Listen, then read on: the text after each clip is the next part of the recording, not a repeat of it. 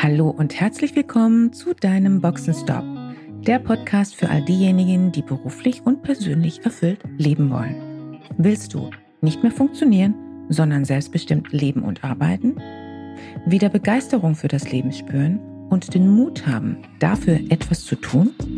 Dann bist du hier richtig. Und jetzt wünsche ich viel Spaß mit all den Themen, die dich hier erwarten.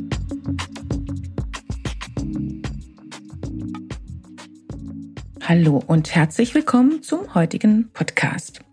Die heutige Folge widme ich zum wiederholten Male dem Thema Mut. Mut halte ich für eine absolut wichtige Charaktereigenschaft und ich bin überzeugt davon, dass es mehr davon braucht. Insbesondere nehme ich immer wieder wahr, dass es gerade vielen Frauen, die ich begleiten durfte, an Mut und an Selbstwirksamkeitsüberzeugung fehlt und der Selbstzweifel überwiegt. Und daher will ich in 2021 zu jedem Monatsbeginn eine neue Folge zum Thema Mut produzieren. Dass ich jetzt heute von einem meiner weiblichen Vorbilder spreche, ist dem Fakt geschuldet, dass sie eines meiner ersten ernstzunehmenden Vorbilder war. Mein Podcast ist allerdings nicht nur für Frauen. Heute will ich von einer Frau berichten, die für mich in jungen Jahren eine Inspiration war. Und damit will ich dir auch den Impuls für ein Rollenvorbild mit auf den Weg geben. Es spielt dabei keine Rolle, ob es ein Mann oder eine Frau ist. Es kann auch sein, dass du verschiedene Menschen mit Aspekten schätzt und damit mehrere Menschen für dich Rollenvorbilder sein können.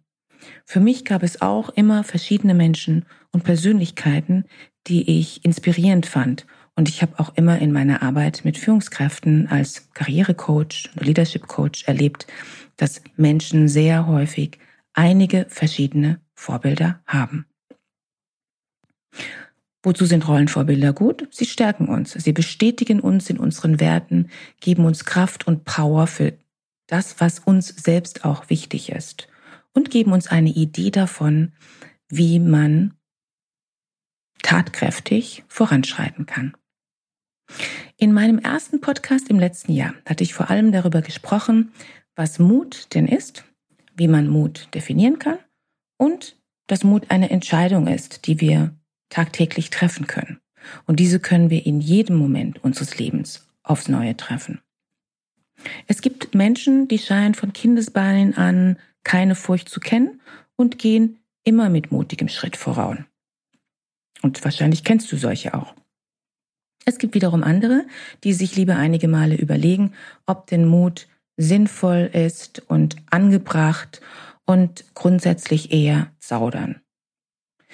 Es gibt Menschen, die verlieren im Laufe ihres Lebens leider ihren Mut und verzagen sprichwörtlich an den Geschehnissen in ihrem Leben. Und es gibt andere wiederum, deren Mut wächst mit den jeweiligen Hindernissen, Herausforderungen und sie lassen sich durch nichts und niemanden unterkriegen. Ganz im Gegenteil. Häufig werden sie noch stärker beseelt von ihrem Tatendrang und ihrem Mut, die Themen auch noch stärker anzugehen. Dass uns Probleme auf unserem Weg begegnen, ist jetzt nicht wirklich außergewöhnlich und gehört zum sogenannten Game of Life. Es gab und es gibt immer viele verschiedene Optionen, wie wir mit Problemen umgehen können. Häufig ist es nur so, dass wir diese Lösungsoption nicht auf unserem Radarschirm haben. Wer mutig ist, hat diese Lösungsoption, Möglichkeiten vielleicht auch nicht unbedingt auf dem bewussten Radarschirm. Aber eines hat eine mutige Person definitiv, nämlich den Drive und den Glauben, den absoluten Glauben daran, dass sich etwas bewegen lässt und dass sie es schaffen. Deshalb hat Mut viel mit der Kompetenz der sogenannten Selbstwirksamkeitsüberzeugung zu tun. Und genau diese hatte ich auch in einem vorherigen Podcast bereits besprochen. Ich weiß, es ist ein ganz fürchterliches, langes Wort und sicher nicht für ähm, und sicher für jeden, vor allen Dingen nicht Muttersprachler, eine ganz besondere Challenge. Selbstwirksamkeit bedeutet, dass jemand davon überzeugt ist, aus eigener Kraft, in eigener Verantwortung und mit seinen eigenen Kompetenzen etwas bewirken zu können. Für mich gehören Mut und Selbstwirksamkeit zu den wichtigsten Qualitäten und es gilt nicht nur für diese turbulenten Zeiten, in denen wir uns immer noch befinden, sondern ganz grundsätzlich. Und nun zu der Frau, die mich insbesondere in meiner Studentenzeit inspirierte. Oriana Fallaci, die es als erste Frau auf die Weltbühne des Journalismus geschafft hatte. Sie war willensstark, sie war rebellisch, sie hatte ihren eigenen Kopf und das bis ins hohe Alter, ließ sich nicht verbiegen, war immer auf der Suche nach der Wahrheit und war angetrieben von dem Glauben und der Suche nach Gerechtigkeit. Eine Figur, mit der ich mich damals sehr schnell identifizieren konnte, ein Energiebündel an Frau, die mutig mit eisernem Willen durchs Leben ging, unabhängig davon, wie viele Barrieren es gab. Oriana Fallaci war eine Frau, für die es selbstverständlich war, frei zu leben und ihr Leben ganz nach ihrer Fasson zu leben. Die Freiheit und Selbstbestimmung der Frau war für sie selbstverständlich und absolut nicht verhandelbar. Da sie absolut von ihrem Willen beseelt war, hat sie auch all das, was ihr wichtig war, umgesetzt. Jetzt können wir ja heutzutage so laissez-faire sagen, ja, damals zu ihrer Zeit, da war das noch ein Thema, dass ähm, alles andere als selbstverständlich war, selbstbestimmt leben zu können, arbeiten zu können als Frau. Aber es ist auch heute nicht selbstverständlich. Es gibt einige Länder auf dieser Welt, in denen eine Frau schlichtweg nicht die Möglichkeit hat, selbst zu bestimmen, was sie tut, was sie arbeitet, ob sie arbeitet und wen sie heiratet. Und auch in Deutschland gibt es diesen Aspekt in den letzten Jahren ja zunehmend. Ich möchte ja jetzt gar nicht das komplette Leben von Oriana Fallaci beschreiben, aber gerne kurz skizzieren, wer sie war, was sie auszeichnete und wie sie arbeitete. Und nebenbei erwähnt, ähm, Oriana Fallaci war nie eine umstrittene Figur. Allerdings scheint mir, dass genau das bei allen mutigen und herausragenden Menschen ein typisches Accessoire ist. Wer sich klar positioniert und mutig für seine Werte eintritt, macht sich nicht nur Freunde. Das ist die Gefahr, das ist das Risiko, mit der man, mit dem man leben muss. Ich habe den Eindruck, es ist genau das, wovor sich allerdings so viele fürchten. Denn wer möchte schon ausgegrenzt oder angegriffen werden von anderen?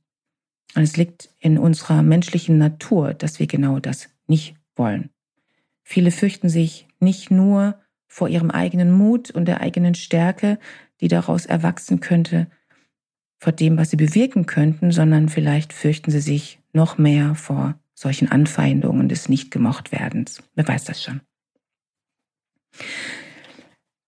Daher, das ist eine Entscheidung, die es zu treffen gilt. Wer will ich sein? Mit wie viel Mut will ich unterwegs sein? Und mehr zu diesem Aspekt des Themas Mut habe ich in meinem allerersten Podcast 2020 zu diesem Thema besprochen.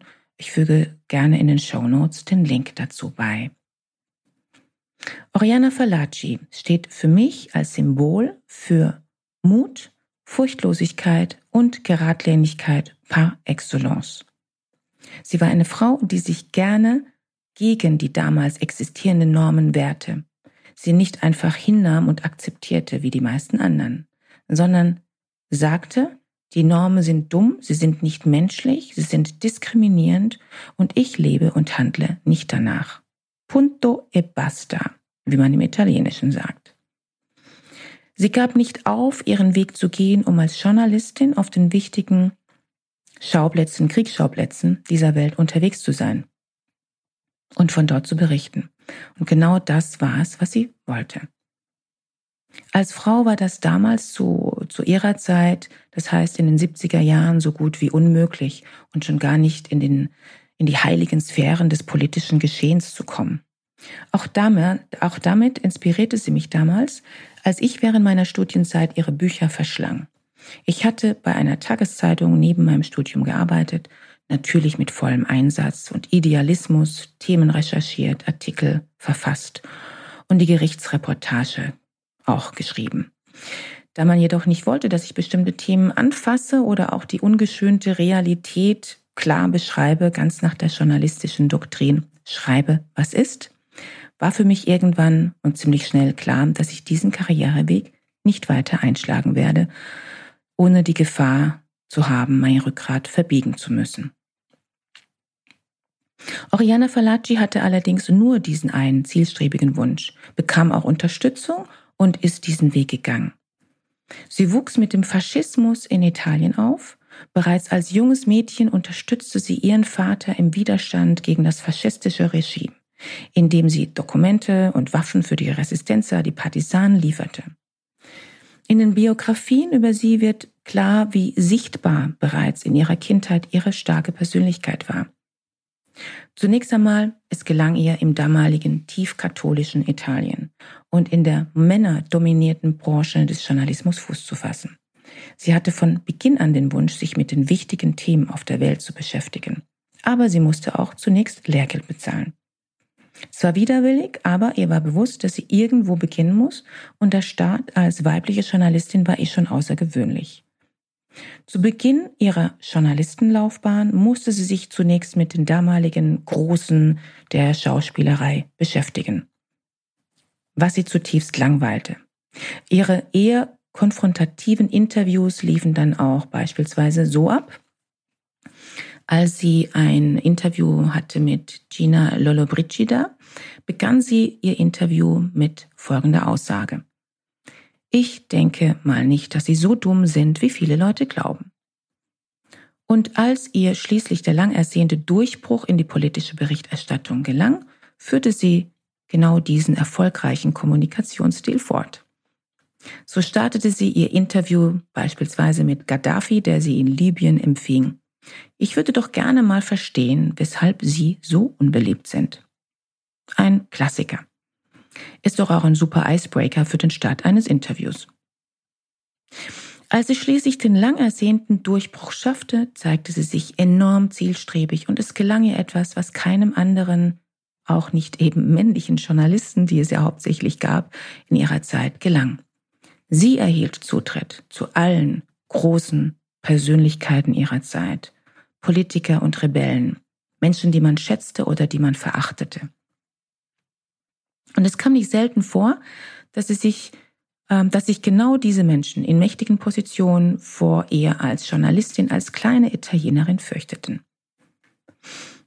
Und speziell eine Situation, die Oriana für mich unvergesslich macht, ist ihr Interview mit und bei Ayatollah Khomeini im Jahre 1979.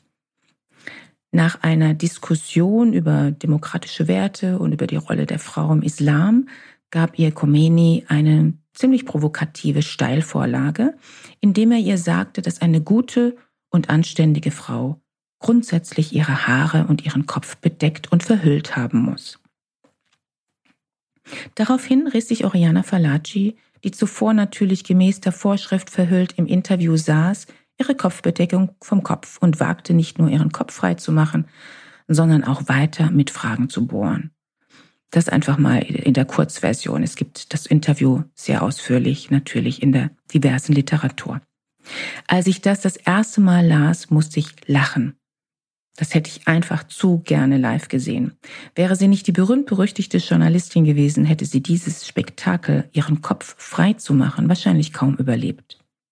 Die Situation war 1979 und wäre im heutigen Iran leider auch nicht viel anders, denn die Rolle der Frau ist nach wie vor vom Mullah-Regime restriktiv und derart eingeschränkt, dass von Selbstbestimmung nicht wirklich die Rede sein kann.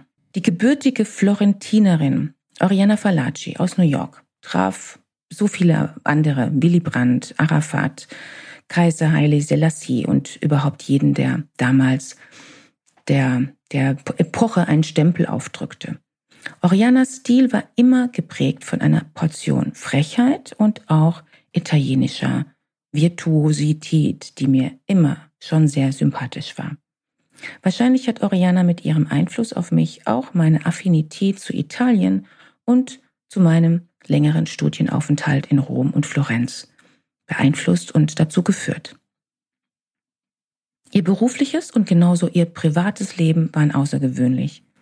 Wenn ich jetzt an die vielen Frauen wie Männer denke, die ich heute, heute oder in den letzten Jahren, Jahrzehnten in ihrer Karriere begleiten durfte, kann ich genau dieselben Parallelen ziehen. Wer mit Mut, Tatendrang, wer mit Willensstärke, Disziplin, Fokus, Herzblut, Engagement sein oder ihren Weg gegangen ist, dem oder der ist auch genau das gelungen, was sie sich vorgenommen hatten. Wie zu Beginn bereits beschrieben, sehe ich insbesondere, dass Frauen sich gerne selbst im Weg stehen. Ich bezweifle daher auch, dass eine Frauenquote hier die passende Maßnahme ist. Allerdings bin ich überzeugt, dass eine ordentliche Portion Mut und der Glaube, dass vieles möglich ist, die passende Medizin ist. Vielleicht konnte ich ein bisschen die Inspiration zum mutigen Handeln transportieren mit diesem kleinen Ausschnitt über Orianas Leben. Wer sich inspirieren lassen möchte von einer starken Persönlichkeit, dem empfehle ich die Biografie von ihr zu lesen. Es ist eine Inspiration fürs Leben. Damals wie heute. Schön, dass du dabei warst. Wenn dir dieser Podcast gefallen hat, schreib gerne eine Rezension. Wenn du mit mir in Kontakt treten willst, kannst du dich gerne auf LinkedIn mit mir vernetzen. Und falls du dir einen Sparingspartner an deiner Seite wünschst, der dich auf deinem Weg zu deinem selbstbestimmten, erfüllten Leben unterstützt, kannst du gerne ein kostenfreies erstes Kennenlerngespräch buchen, in welchem wir schauen, wo du stehst und wie wir zusammenarbeiten können. Dazu kannst du direkt auf meiner Website einen Gesprächstermin buchen. Direkt unter Free Call stehen dir Terminoptionen zur Verfügung. Danke für deine Zeit. Ciao und bis zur nächsten Folge.